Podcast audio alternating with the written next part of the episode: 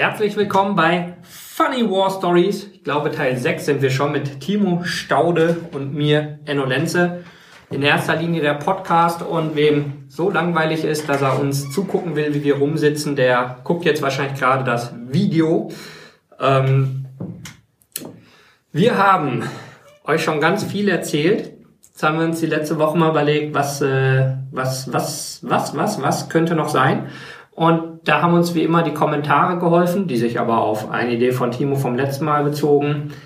Wieso sind wir eigentlich irgendwann auf die Idee gekommen zu sagen, ey, auf nach Kurdistan? Rückblicken kann man sagen, weil es da ziemlich geil ist. Aber ich fange mal an. Weil ja, ich glaube, deine, da du warst definitiv früher da und schrieb deine Geschichte ein bisschen umfangreicher. Ich versuche mein Bestes, mich kurz zu fassen, wie immer. Also, wie fing das an?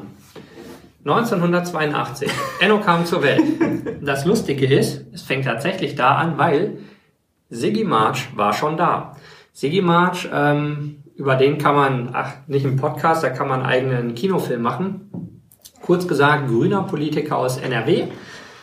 Ähm, viel in der Welt unterwegs und hat im Prinzip sein Leben lang ähm, Gutes für andere getan oder ja, im Großen und Ganzen die Geschichte damals mit Saddam so ein bisschen anreißen, ja, dann genau. versteht man, in welcher Liga. Und also so die, die, die Skala ist, ähm, er ist seit 1991 in Kurdistan gewesen, also als Saddam versucht hat, die Kurden zu vergasen und auszurotten. Anfall. Und genau, also die, die Angriffe auf Halabja, die Anfalloperationen, all dieses.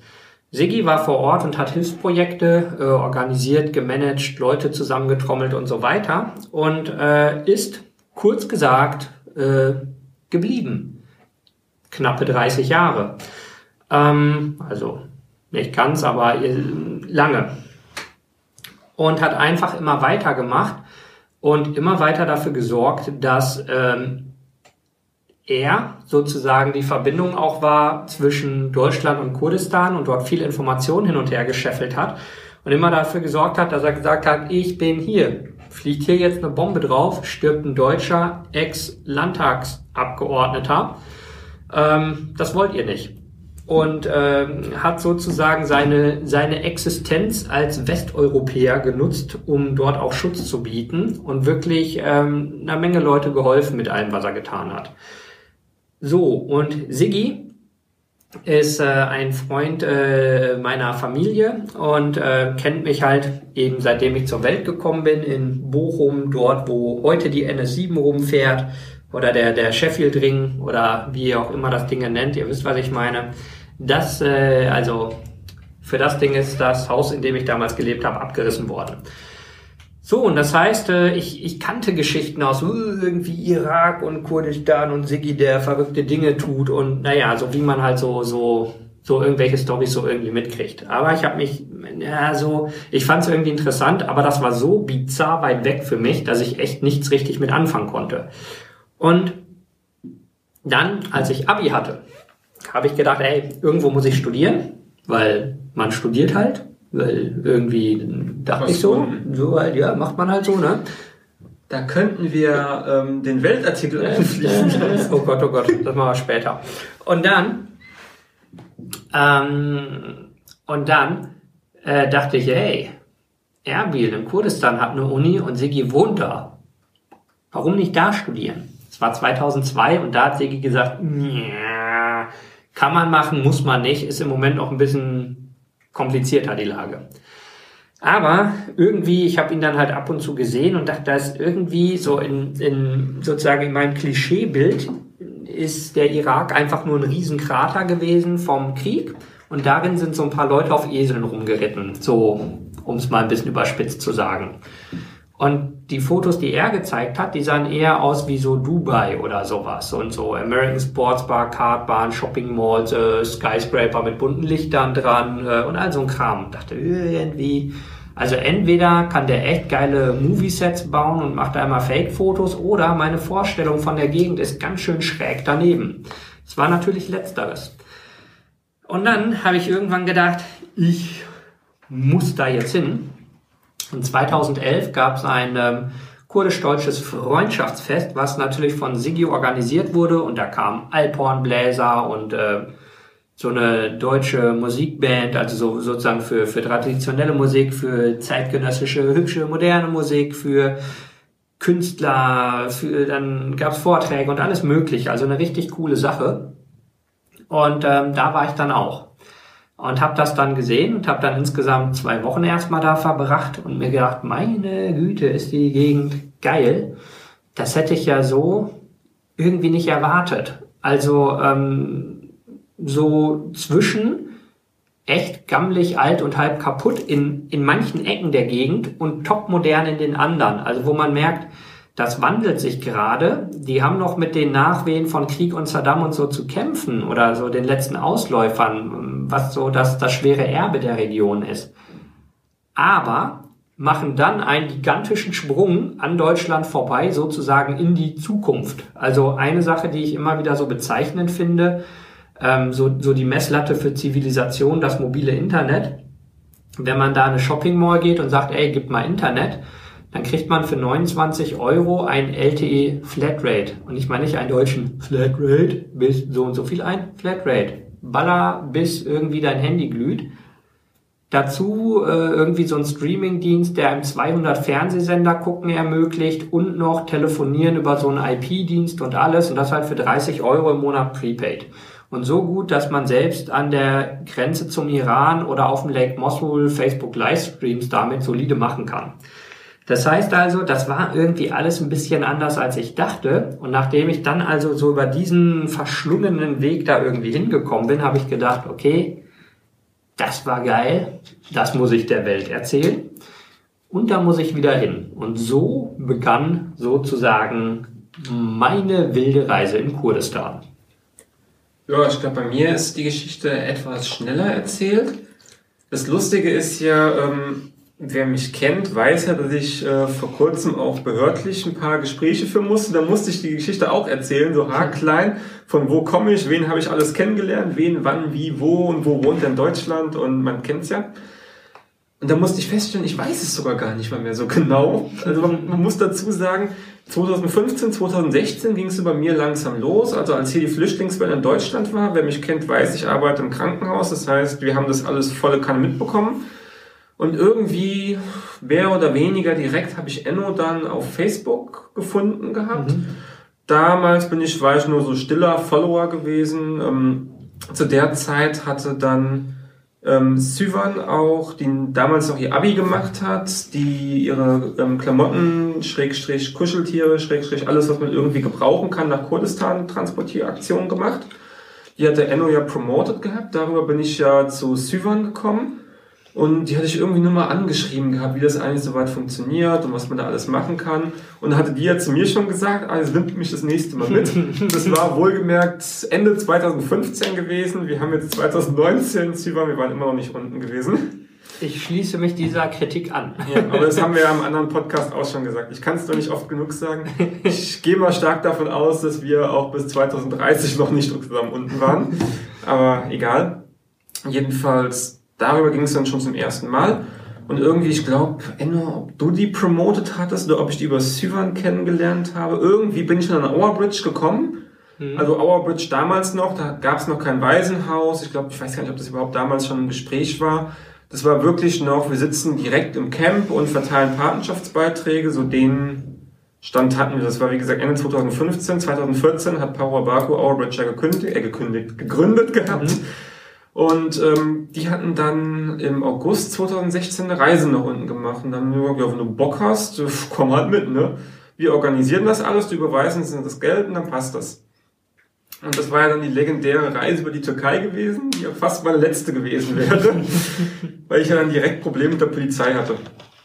Jedenfalls, das war dann so mein Einstieg. Und in Kurdistan, das muss man sich, das darf man sich nicht so wie Deutschland vorstellen, wo du irgendwie ein ganzes Jahr in Deutschland verbringen kannst, ohne irgendjemanden kennenzulernen oder irgendwelche Connections zu führen. Zwei Minuten, dann kennst du das Land. Ja. Das ist nämlich immer so eine Geschichte, die ich gerne erzähle. Ich habe einen kurdischen befreundeten Arzt in Deutschland ein Praktikum vermittelt gehabt. Ich weiß nicht mehr, ich glaube, das ging irgendwie zwei oder drei Monate lang. Und am Ende sagt er zu mir so, oh, das war richtig toll, dass du das gemacht hast, das Krankenhaus war super, aber ich habe halt niemanden kennengelernt irgendwie. Und ich so, ja, das kann ein bisschen daran liegen, weil gut, viele in Deutschland sprechen Englisch, aber viele mhm. ist es mehr so mit Händen und Füßen irgendwie sich verständigen machen zu können. Ja. Das kann einen schon einschränken. Er selber hat damals, glaube auf A2 war sein Deutschniveau, mittlerweile ist es, glaube ich, B1 oder irgendwie so in der Richtung. Und jedenfalls in Kurdistan ist es so, äh, kennst du einen, wirst dann den nächsten weitergereicht, wirst mhm. wieder den nächsten weitergereicht. Man kann sich das so vorstellen, meine erste Reise August 2016 war mit ähm, Bridge meine zweite Reise März 2017 war alleine gewesen, weil ja. hab's nicht mehr, also das klingt jetzt vielleicht klingt jetzt arrogant, aber ich hab's halt nicht mehr gebraucht. Ich wusste, ja. wie man hinkommt, ich wusste, wie man zurechtkommt, ich weiß, wie man nach Hause ja. kommt. Und du weißt, es ist sicher und einfach. Ja. Also es passiert dir nichts. Mein Standardspruch ist immer, wer aus Hessen kommt, weiß es dann so. Nachts in Offenbach ist es gefährlicher als in Kurdistan. Das ist auch in Berlin. Kein Spaß. Berlin viel gefährlicher als Erbil. Ja. Wirklich. Vor allen Dingen auch in Erbil, A, hast du an jeder Straßenecke Peschmerga stehen und B, hast du auch noch zivile Kurden, die darauf aufpassen, dass die paar Touristen, die sie haben, dass da auch nichts mit denen passiert. Ja, und es ist aber auch niemand, der dir was tun wollen würde. Also es ist ja, ja jetzt nicht mal so, dass man in gefährliche Situationen kommt und man hat Glück, dass Peschmerga da sind, sondern es passiert einfach nichts. Gar nichts. Enno sagt jemand, das Gefährlichste, was passieren kann, dass du aus Versehen verheiratet wirst. Ja, genau, also zwei Hauptgefahren, dass man Baklava frisst, bis man platzt, oder dass man immer nur höflich Ja, Ja sagt und dann verheiratet wurde. Das sind, das ist, glaube ich, echt das, was, was so vorkommt, sonst nichts.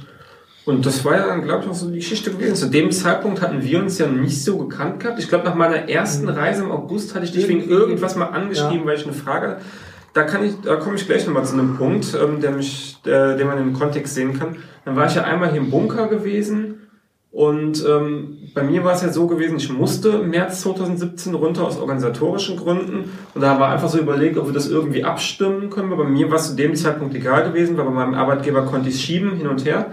Und so war es, dass wir das erste Mal untergegangen sind. Dann haben wir uns Ach, und Joe getroffen haben ja, wir auch noch. Und ne? Joe, ja. Alles auf einmal. Ja. ja. Und ähm, übrigens danke Joe, er hat mir den Kontakt vermittelt zu dem Peschmerga und zum Gesundheitsministerium und dann konnte ich mich da weiter ausbreiten.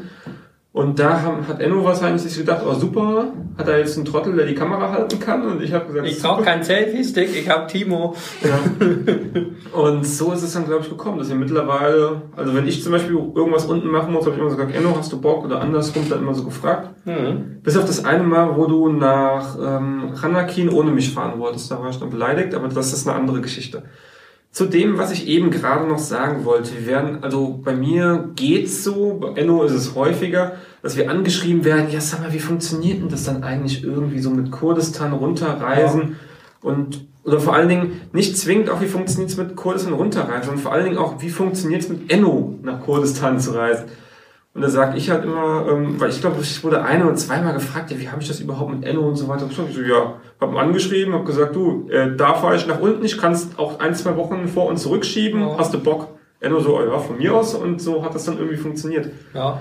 Weil auch, ich wurde mehrfach auch ähm, gefragt gehabt, als wir auch, ich glaube, das war unsere vorletzte Reise, ähm, ob man auch mit Enno zusammenreisen kann. Klar. So, ja, da musst du jetzt keine Bewerbung abgeben. Einer hat es wirklich so da war ich so kurz davor, willst du jetzt drauf eingehen oder nicht? Da, der hat, ich hätte ihn, glaube ich, auch wirklich äh, sagen können, er soll eine Bewerbung abgeben. Der hätte auch eine geschrieben gehabt. Ist ja, schreib an und fertig. Das ist relativ einfach eigentlich. Ja. Und da kann man auch schon einen Weg finden, wie man sich zusammen irgendwie aufrafft. Ja, und ich meine im Großen und Ganzen, also ich finde die Anfragen, also sie, sie irritieren mich ein bisschen. Nach Kurdistan reise ist an sich ganz einfach. Man bucht ein Ticket. Allein von Berlin gibt es, ich glaube, zehnmal die Woche Flüge dahin. Ähm, und dann holt man sich ein Hotel vor Ort und fertig. Also gänzlich unspektakulär und einfach. Ähm, weil das im Detail natürlich man sich oft nicht so vorstellen kann, wenn man die Gegend nicht kennt, habe ich auch einen, einen Blogpost mal dazu geschrieben, äh, Urlaub machen in Kurdistan. So sozusagen Best Practice, ein paar Sachen. Was, was tut man da? Was kann man da sehen? Und es ist wirklich so einfach wie erklärt. Hinfliegen, gucken, fertig. Ist wie nach Malotze oder so. Ist nicht, nichts Wildes. Ähm, das, mh, mm, was ich dann... Ist sogar, wenn, man, wenn ich mal kurz unterbrechen darf, es ist sogar einfacher als nach ähm, Mallorca zu fliegen. Über Mallorca musst du am Ende noch organisieren. Bei Kurdistan musst du dich nur hinstellen, sagen, ja. hallo, hier bin ich, und dann wird schon irgendjemand kommen, der einen einlädt. Seid lieb zu mir, gebt mir Essen, genau. Ähm, Dazu auch eine geile Sache, als ich mal äh, eine Woche bei einem General gewohnt habe, der also über äh, ein Freund von einem Freund von einem Freund und ich habe bei dem in der Kaserne gewohnt und am Ende der Woche, wo ich quasi in der Familie aufgenommen war und bei ihm war und in der Kaserne mich frei bewegen konnte und alles, sagte er ja, also Eine Frage hätte ich noch. Ähm, wer, wer bist du eigentlich genau?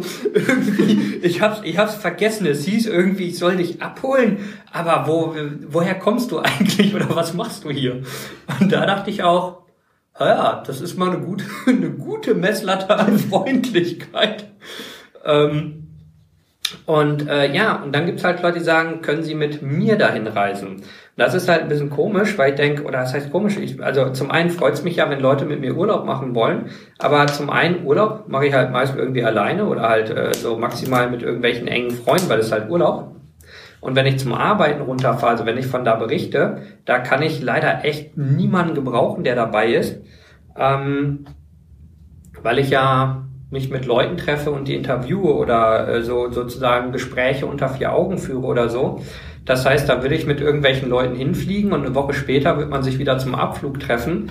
Also das würde gar nicht funktionieren in, in dem Sinn oder so. Und ähm, ich kann auch nur empfehlen, wirklich hinzufliegen und selber zu gucken, weil dann lernt man die Gegend kennen. Ähm, und das ist echt schön und sicher und hübsch da.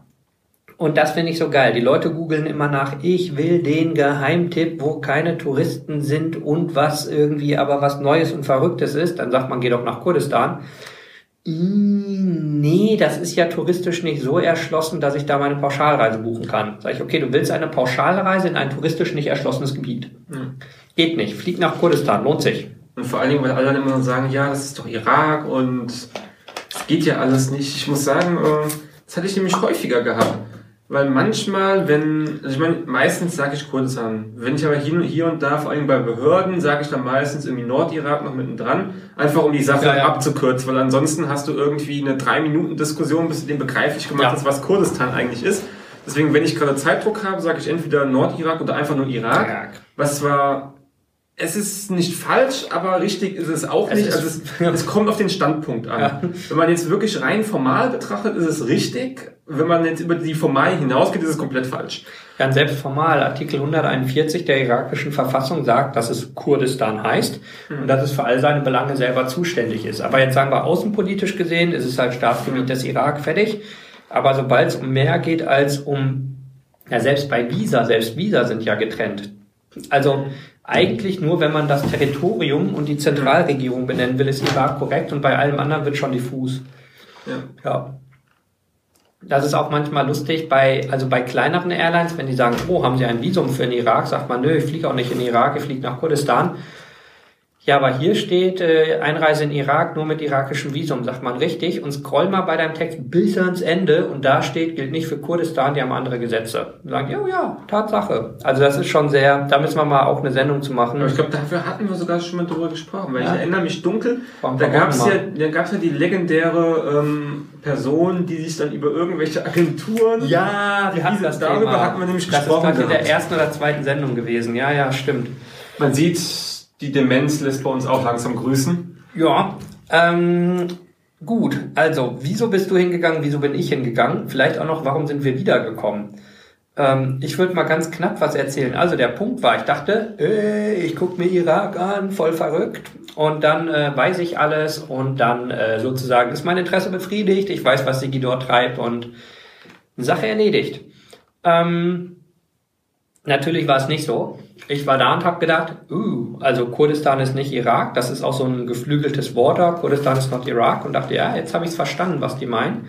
Oder auch der Punkt, äh, das hier ist das freie Kurdistan. Also Kurdistan, so aus Sicht der Kurden, besteht halt aus den vier Teilen in der Türkei, in Syrien, im Iran und im Irak.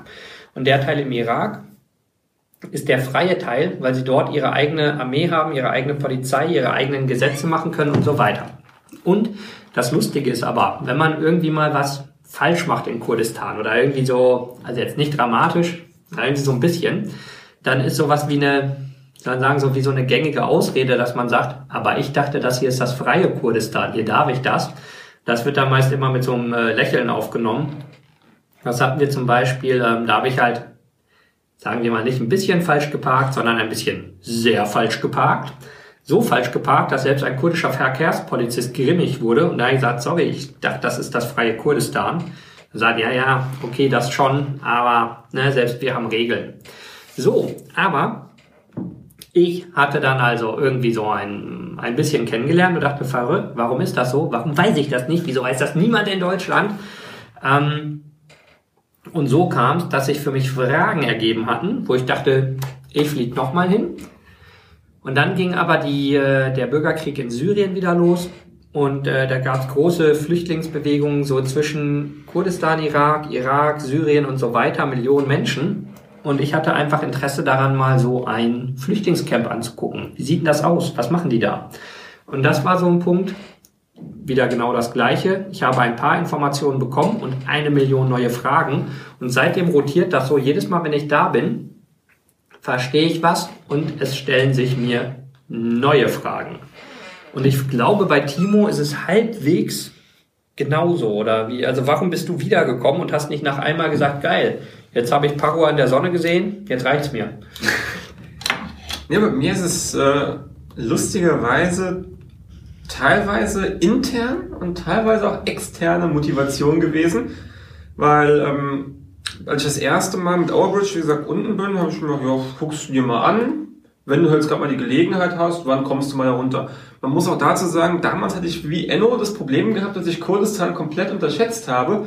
Ich weiß nämlich noch, als äh, Siva mir damals gesagt hat, ja, ähm, sie kann auch, äh, können wir in die Camps und so weitergehen, da habe ich dann so ihr gesagt, ja, können wir das überhaupt? Oder essen wir den Leuten dann das Essen weg? Weil ich dachte, da, da unten ist alles hart. Wie Sahelzone. Ja, das alles ist total rationiert da unten. Weil ich dachte, ja, mit Camps und allem, ja, irgendwie der Unterschied zu Europa ist jetzt nicht so wahnsinnig groß. Also jedenfalls, was der Bereich, was das Essen halt eben angeht. Ja. Ich meine, klar, Hygiene muss auch andere Dinge, aber jetzt nur mal so rein vom Volumen her, du hast dieselben riesigen Shops, die heißen halt anders, aber ja. ansonsten hast du... Du hast ein Carrefour, du hast sowas wie H&M ja. und also Eben, du hast, ja. Vieles ist halt internationaler, also eher so amerikanische Firmen mit Carrefour. Ich glaube, ja. Carrefour ist amerikanisch. Ich weiß nee, Carrefour ist aus Frankreich, aber es gibt auch, ähm, es gibt ja Kentucky Fried Chicken, es gibt McDonald's, Starbucks. Oder jedenfalls die ähm, kurdische Variante. Ich bin mir nicht so ganz sicher, ob das offizielle... Wienerwald. Ja. Heute bleibt die AK kalt, denn es geht im Wienerwald. Äh, und äh, auch bei den Camps muss man sagen, klar, Flüchtlingscamps, da leben Leute, die haben Schreckliches erlebt und sie leben mit Massenleuten aufeinander. Aber das Überraschende fand ich da auch, die haben alle ordentliche, gewaschene, vollständige Kleidung, keine offensichtlichen Verletzungen, die nicht versorgt wurden. Also keine ah. Inzwischen schon. Ah. Hatte ich, aber es war wesentlich besser als gedacht. Ja. Also die, die Situation ist, und halt auch Essen war da, ähm, sagen wir, Grundversorgung an Medizin, Transport und so. Also es ist halt nicht wie, wie Sahelzone oder so, wo die Leute nichts zu fressen haben. Und die Leute, die da wohnen, sind auch nicht zwingend arm. Also sie haben oft sozusagen alles verloren, was sie vorher hatten. Aber sie hatten ja vorher ein Leben. Also es ist jetzt nicht so, dass da jemand sozusagen das ganze Leben lang äh, an einem Korn Reis genagt hat und jetzt im Camp wohnt, sondern da trifft man auf Unternehmer, auf Ärzte, Lehrer, alles Mögliche oder halt diese bizarre Sache, die wir hatten, ähm, Leute mit irgendwie einem Boss und einem Armani-Anzug in einem 7er BMW, die gerade sozusagen am Ende ihrer Flucht waren und die gesagt haben, ja, äh, klar habe ich Kohle oder ich hatte Kohle, jetzt habe ich nichts mehr und jetzt verhökere ich die Karre, damit ich irgendwie mir ein neues Leben aufbauen kann.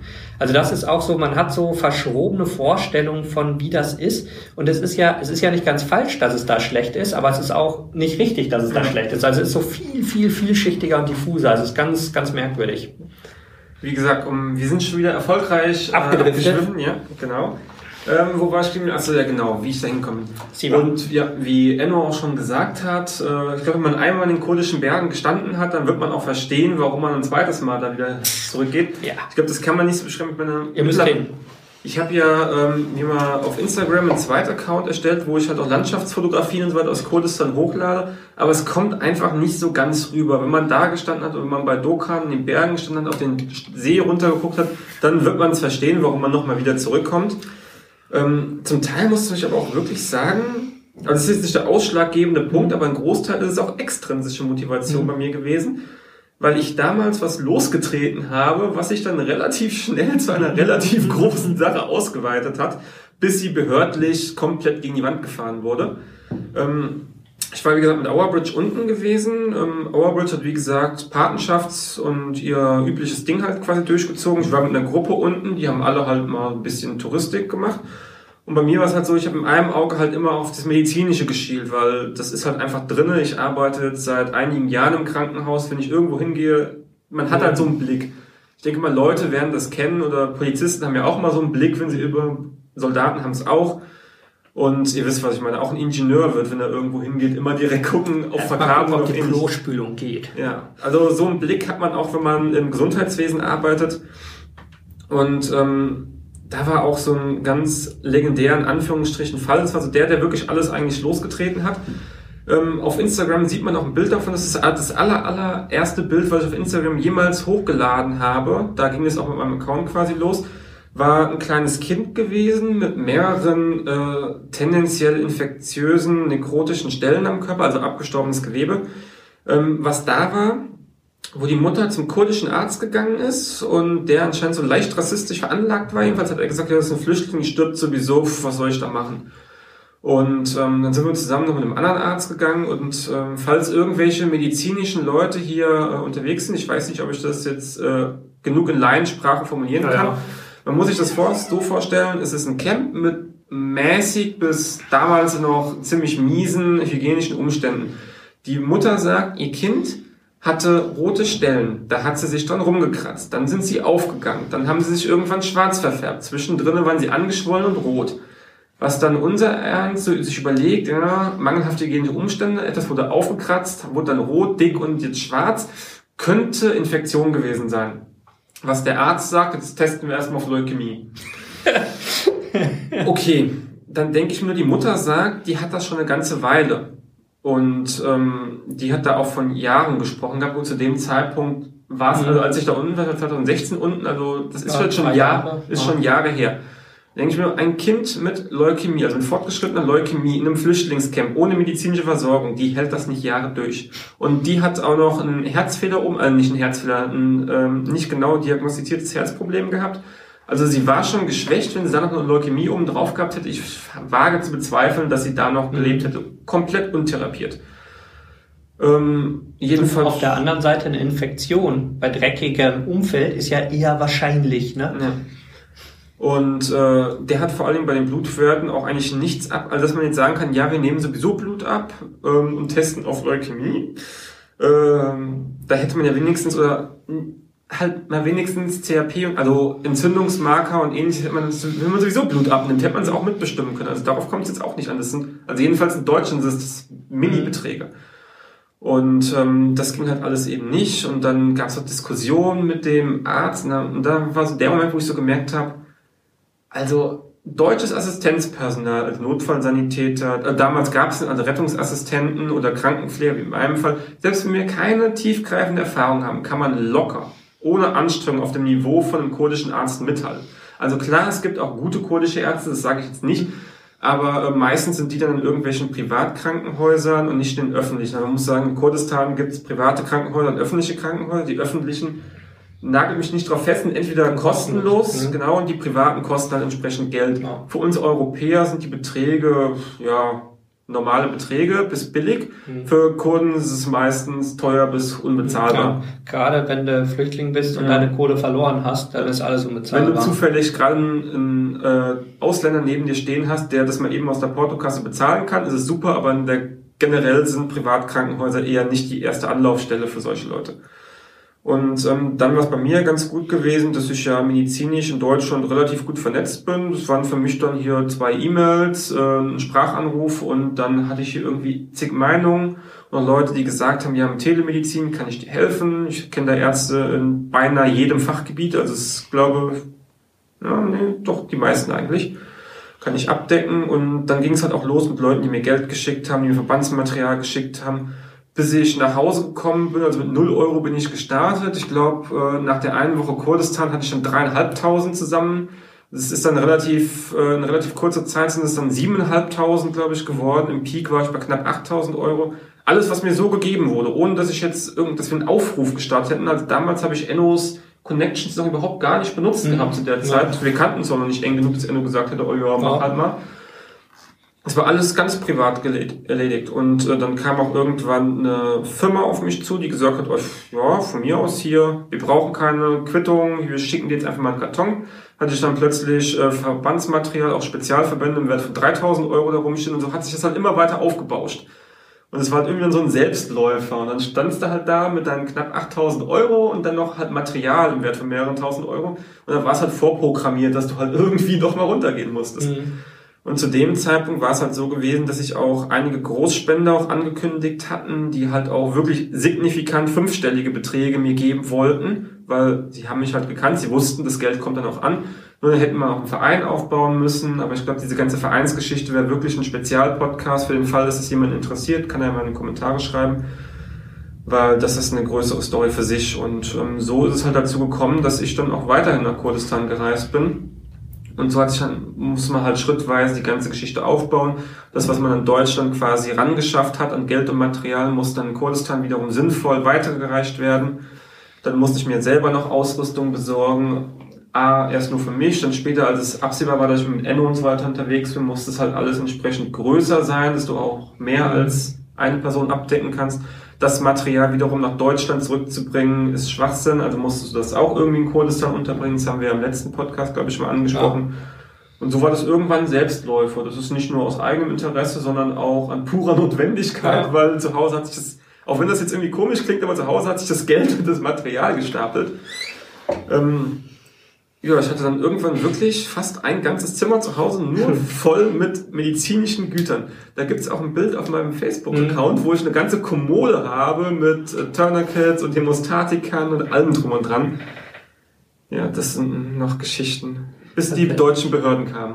Mir fällt eine Geschichte auch noch ein, weil wir eigentlich die lustigen Sachen aus dieser obskuren Welt erzählen wollten noch.